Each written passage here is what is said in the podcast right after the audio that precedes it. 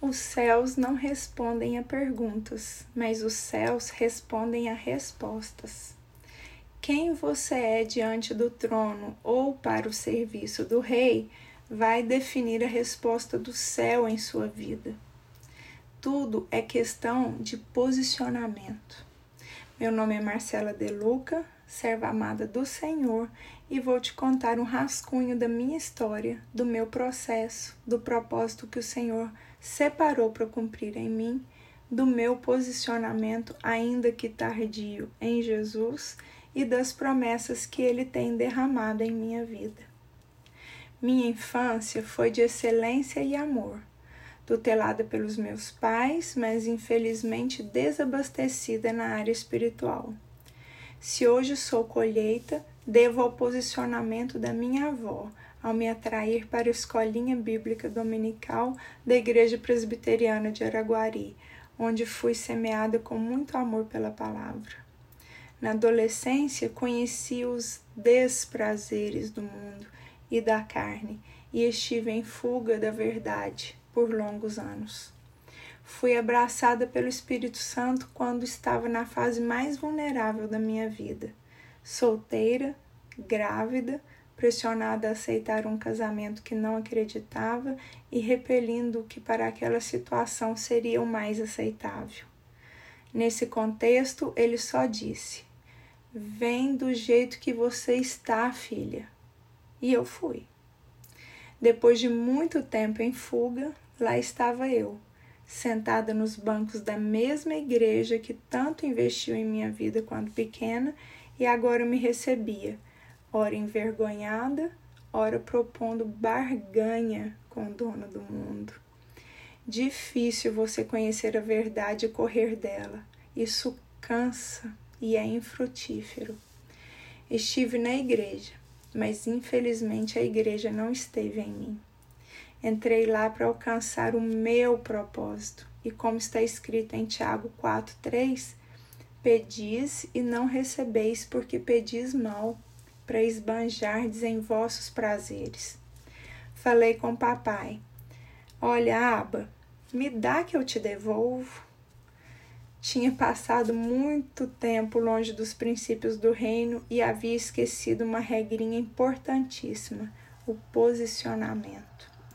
Uma das primeiras coisas que aprendemos na vida cristã é dedicar ao Senhor a primazia de nossas vidas. Lembra de Mateus 6,33? Buscai em primeiro lugar o seu reino e a sua justiça, e todas estas coisas vos serão acrescentadas? Pois é, entrei na igreja, sentei no banco, olhei para o altar e troquei de lugar com Deus. O meu propósito é o que interessava. Como diz na minha querida Minas Gerais, passei o carro na frente dos bois. Fico imaginando Deus conversando com Jesus e o Espírito Santo e rindo com amor daquela cena.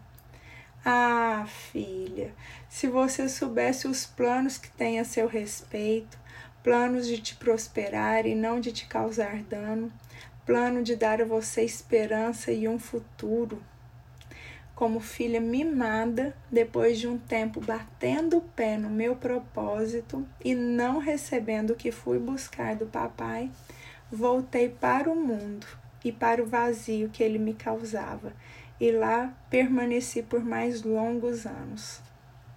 Vez ou outra, despejava no Senhor os meus sonhos, e mesmo sem que eu percebesse, ele foi amorosamente me colocando no centro do seu querer.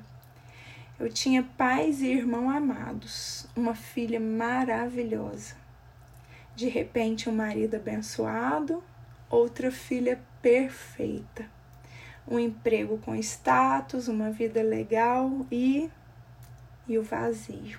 O vazio estava lá também, me lembrando que eu tinha tudo, mas não tinha nada até que, em uma longa noite de muito choro, entrega e confiança, apresentei a minha vida para o papai tomar conta. Visitei a igreja mais próxima da minha casa à época e reconciliei com o Senhor. Reconciliar com o Senhor é o primeiro passo do posicionamento.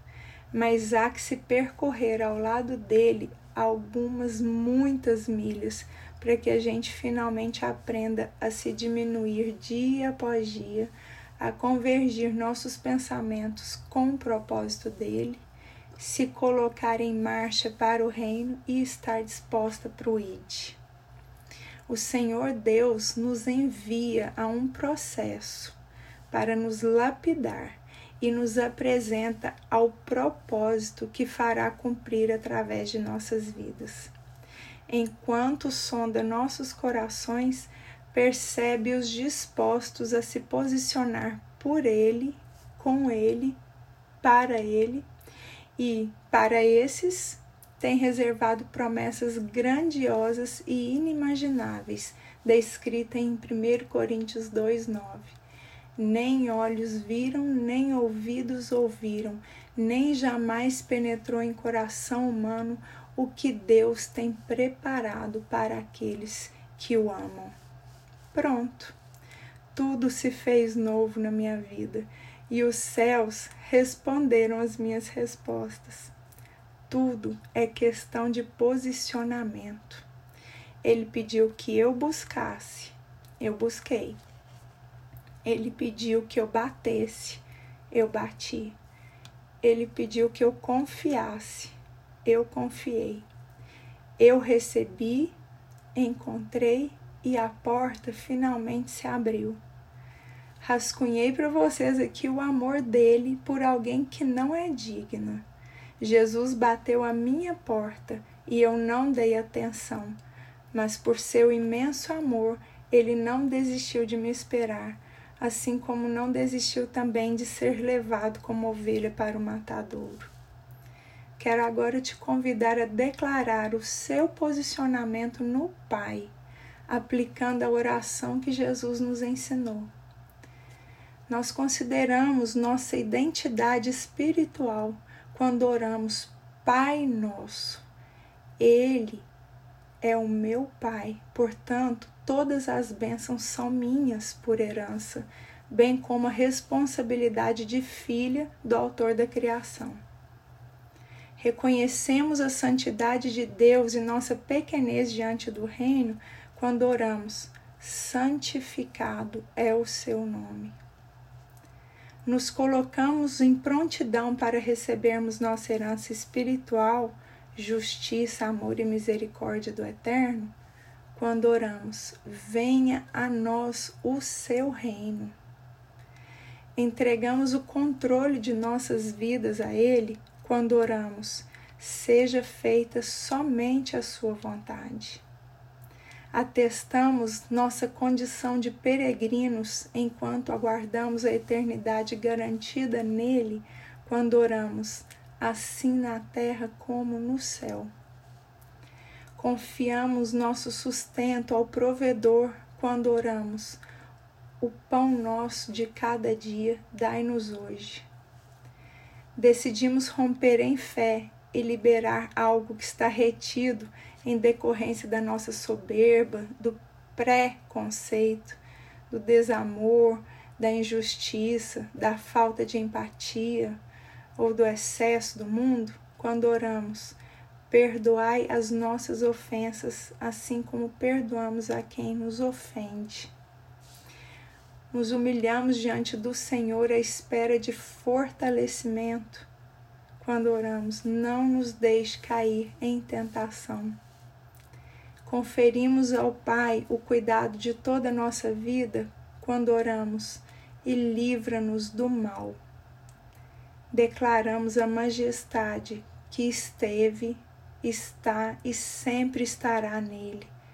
Quando oramos, pois seu é o reino, a honra, a glória e o louvor, hoje, amanhã e para todo sempre.